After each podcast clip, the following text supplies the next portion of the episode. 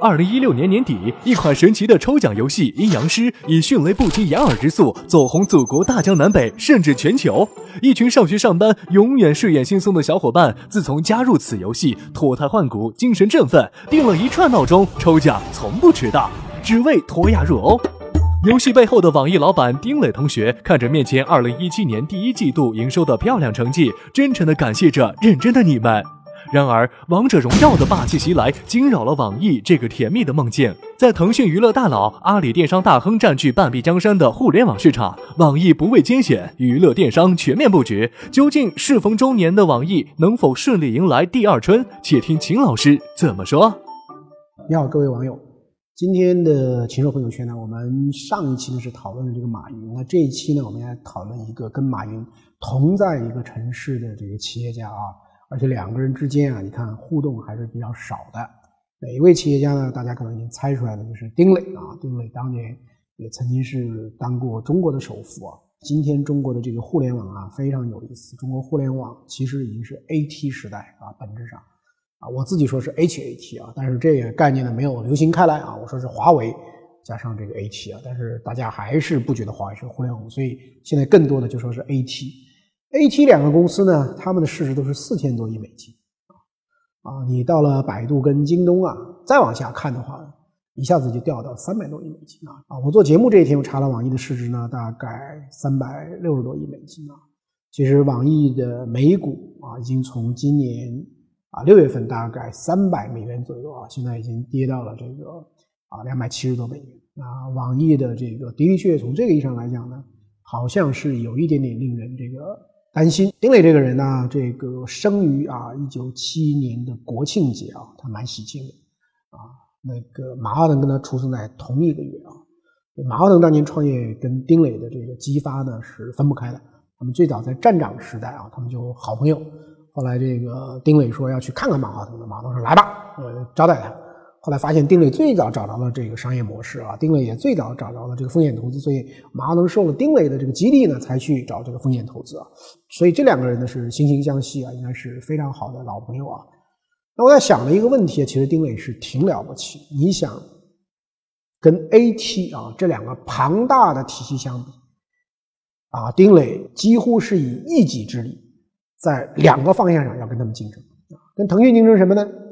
跟腾讯要竞争。游戏啊，这个大家很清楚。跟阿里竞争什么呢？因为网易有自己的流量，比如说它的这个邮箱啊，它的这个啊互联网的这个网易以及它的这个移动端等等等等，它是有流量的。那么这个流量能不能去做电商呢？你这个同样在杭州啊，那他忍不住我也要做电商。所以这两年呢，无论是考拉啊。海淘为主，还是做这个网易的严选啊，做这个品质化的这样一个 SKU，现在也有七千多个产品。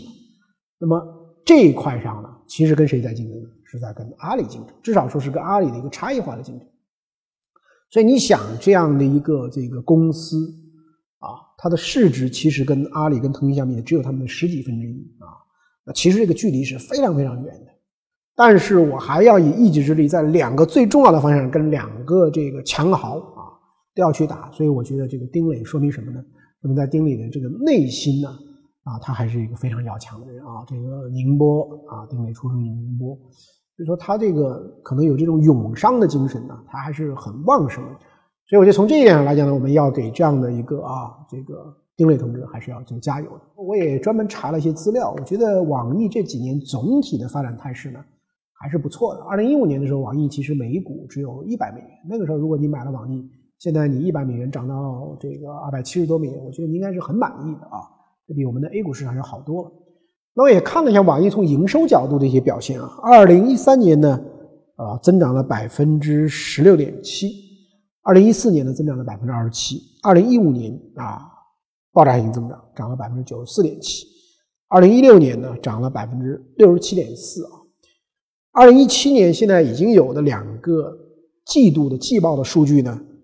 Q 一呢涨了七十二点三，Q 二呢涨了百分之四十九，所以你如果说从它整个的营收的这个角度呢，其实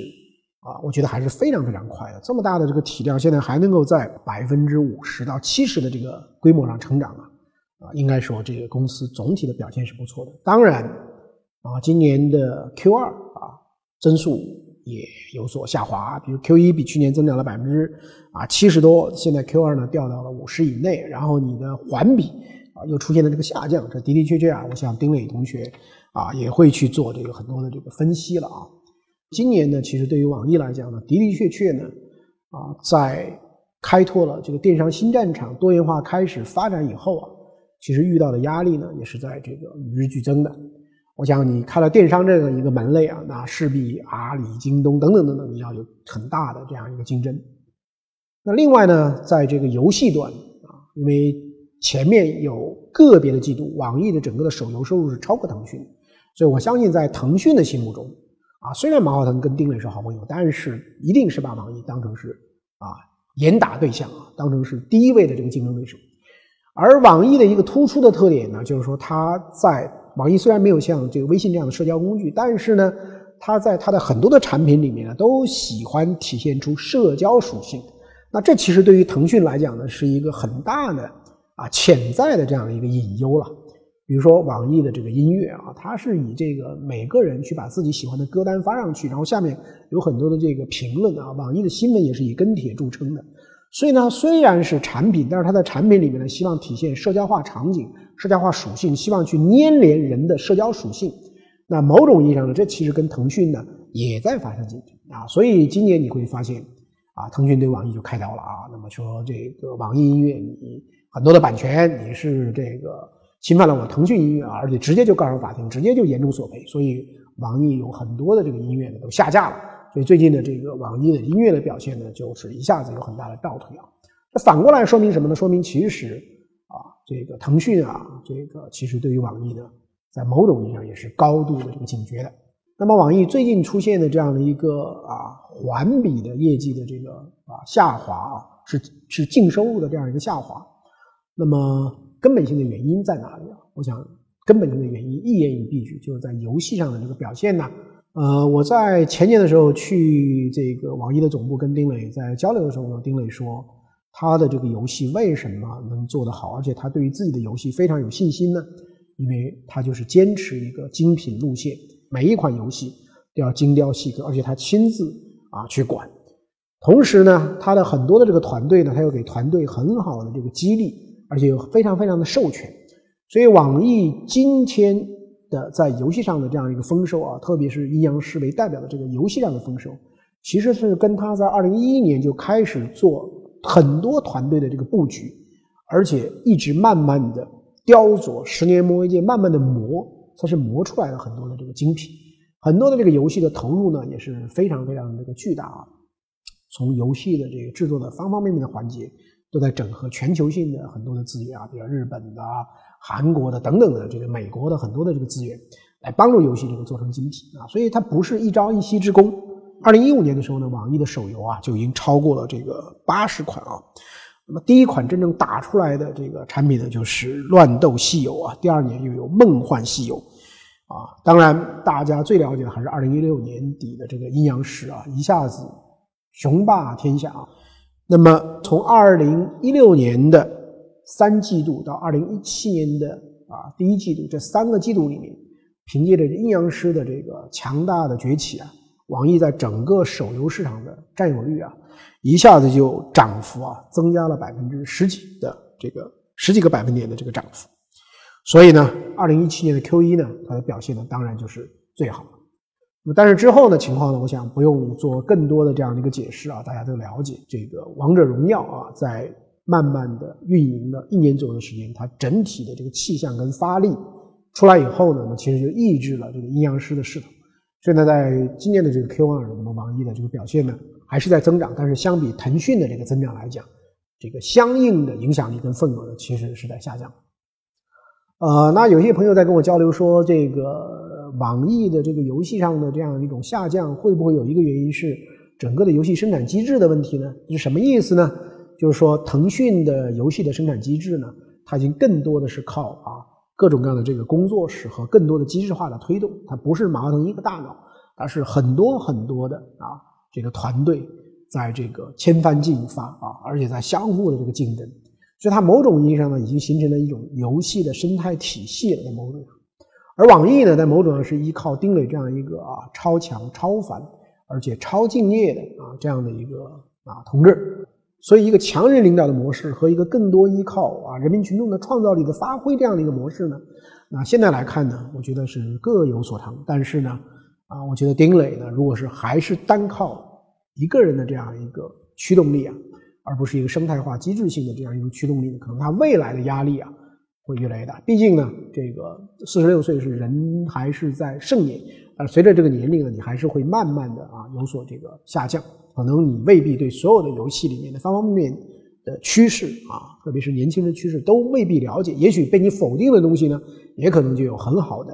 啊这个市场前景。所以我们也看到最近阿里的这个大生态里面的文化娱乐这样一个体系，那么也第一次建立了这个游戏事业部，游戏事业部的。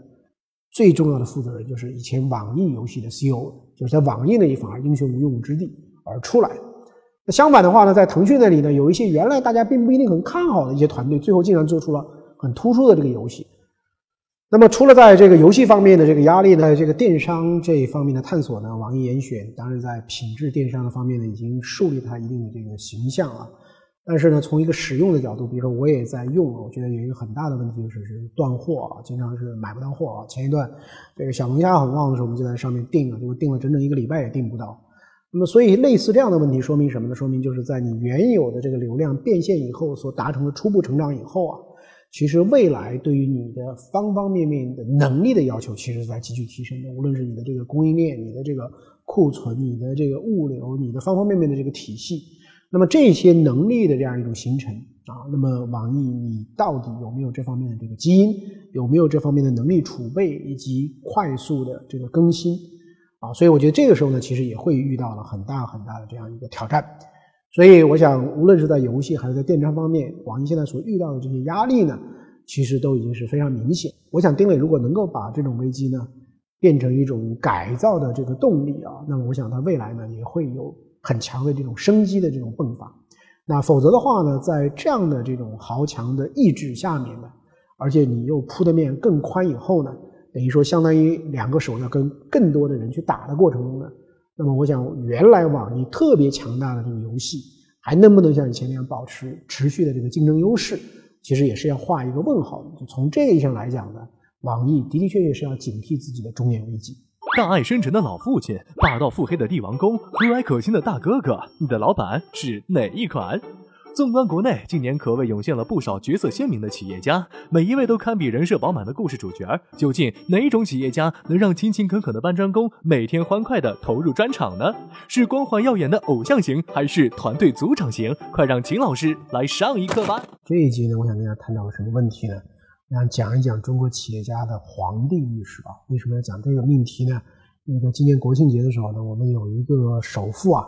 啊，这个会见省委书记、省长的这个照片啊，不断的这个内部报刊上的照片呢被截屏以后，在这个各个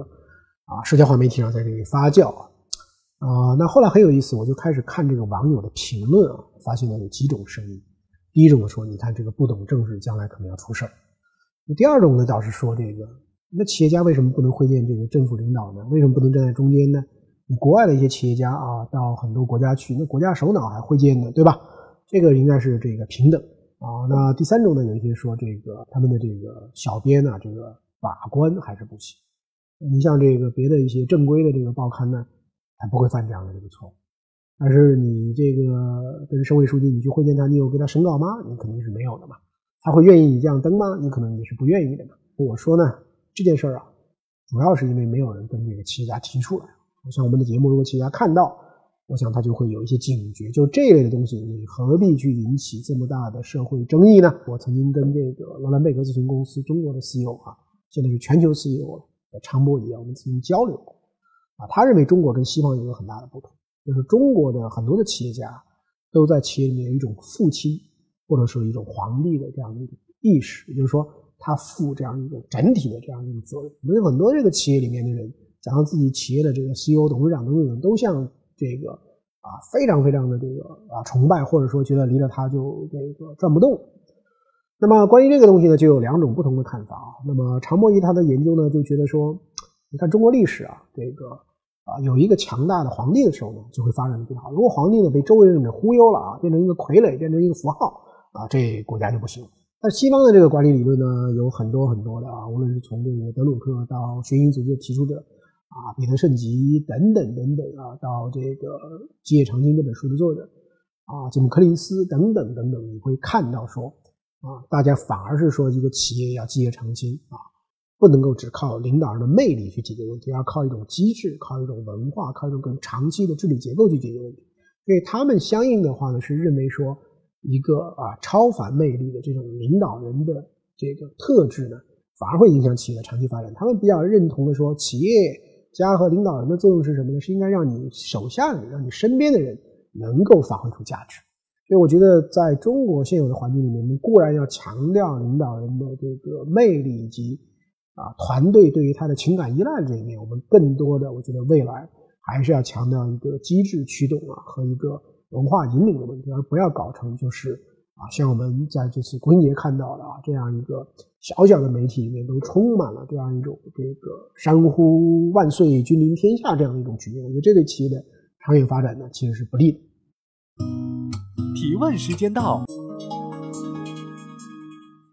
秦老师，你之前节目里提到智能手机黄金时代不在，接下来是智能家居时代，您看好什么样的智能家居产品呢？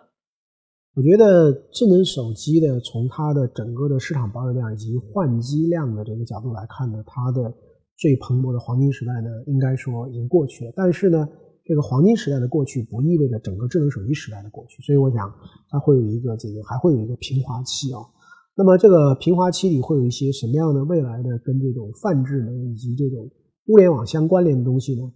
啊，我觉得现在提的比较多的这个概念呢，就是一个呢是。啊，集中在所谓的啊智能可穿戴设备上。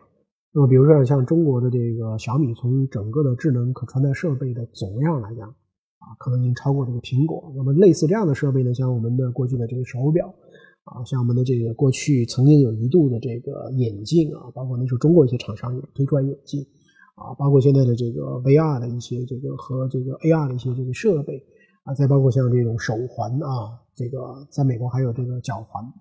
啊，类似这样的一些智能可穿戴呢，这个是我觉得是现在是一个比较现实的一个市场。第二个方向呢，我觉得就是说，在整个的这个家庭里面，现在有越来越多的以前的这个家庭的这个各种各样的这个设备，现在越来越智能化。我觉得未来的就是无论是冰箱、空调、洗衣机，还是你的这个清洁，还是你的这个空气检测，还是你的各种各样的这个啊这个洗碗啊等等，我觉得未来的。智能化程度会更高。换言之，就是说，现有的啊家电产品、现有的这个电子消费产品，它们的这个智能化以及通过数据跟你的这个连接啊，我想这是啊一个这个新的一个这个市场。那么第三个呢，我想就是未来，就是说像在教育啊、健康、这个保健等等很多的这个方面呢，也会有越来越多的啊智能化的这样的这个产品的这个出现啊。那么可能再往下一个阶段呢，可能就会有很多将来是不是要跟人工智能相结合以后，那么我觉得才可能会有一些根本性的突破啊。所以在我们不能够明确的提出来一个谁是替代掉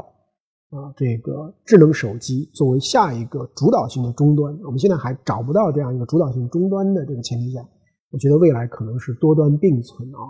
央行收编支付宝对我们个人有什么影响吗？啊，我觉得这个东西其实从对消费者的这个理解上呢，其实它的改变是不大的。其实你是无形中它多了这个一个层次啊。对于你来讲，你的这个方便性也没有受到干扰，你还是在用支付宝，你还是在用这个微信支付。但是呢，在后在它的这个后台里面的这个很多的这样一些啊这个计算和很多的一些流转呢，那么多了这样的一个程序。但是呢，对于像微信跟支付宝这一类的话呢，我相信是会有一定的这个影响。第一个呢，它的这个自主性会受到一定的影响；第二个呢，它还是会有一些利益上的轻微的一些调整，当然不会很重，它还是会有一定的这个影响。啊，但是呢，当我们中国的第三方支付已经做到这个如此之大的时候，如果没有一个统一的平台去监管，我觉得政府它是不放心的。所以从这个意义上来讲呢，我觉得就是往年出台的这样的一个背景，就是说啊，最终你做的这个再大。还是需要有一个如来佛的这个紧箍咒来这个关一关